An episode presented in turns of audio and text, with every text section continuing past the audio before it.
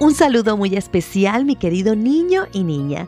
Qué hermosa oportunidad de parte de Dios tenemos al permitirnos seguir en contacto a través de esta serie de historias espectaculares sobre la sorprendente creación de Dios y sus enseñanzas.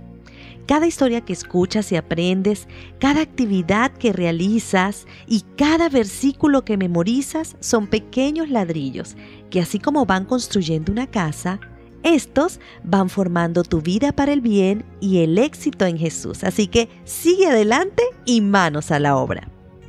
La historia de hoy lleva por título La hormiga panda. Y el versículo lo encontraremos en el libro de Proverbios capítulo 14, versículo 12.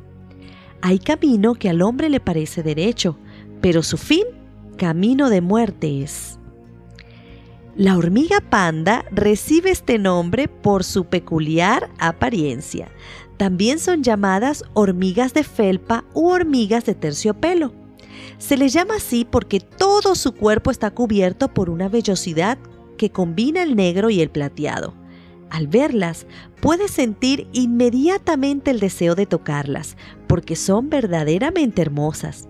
Parecen un diminuto peluche. Pero no te dejes engañar no son tan tiernas como parecen. Ni siquiera son lo que parecen.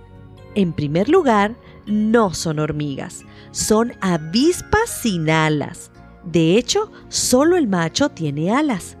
Como todas las avispas, las hembras tienen aguijones y su picada es tan dolorosa que las llaman también matavacas, porque dicen a manera de broma que su picada podría matar hasta una vaca. Si te llegaras a encontrar algún día con alguna de ellas, no se te ocurra tocarlas. La hormiga panda vive en las zonas áridas o arenosas de Chile. No solo se caracteriza por su particular aspecto, sino que además tiene la costumbre de depositar sus huevos en los nidos de otras avispas o abejas. Cuando la larva de la hormiga panda nace, empieza a comerse las otras larvas y finalmente termina por destruir a quien le ha dado alojamiento y protección. Esta avispa y lo que ella hace me dio un ejemplo de lo que el enemigo, Satanás, puede hacer en tu vida a través del pecado. Hoy quiero explicarte cómo es esto.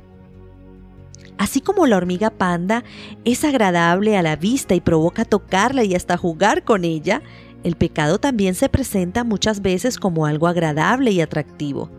El enemigo nunca te va a tentar con cosas feas.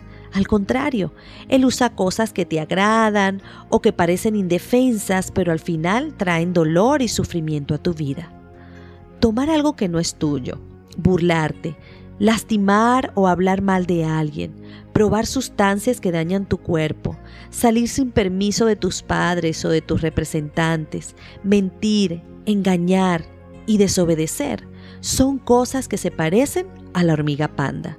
Aparentemente son agradables, emocionantes, atractivas, pero así como las larvas de las hormigas panda destruyen a quienes les han dado cobijo, estas cosas también destruyen tu vida cuando las practicas.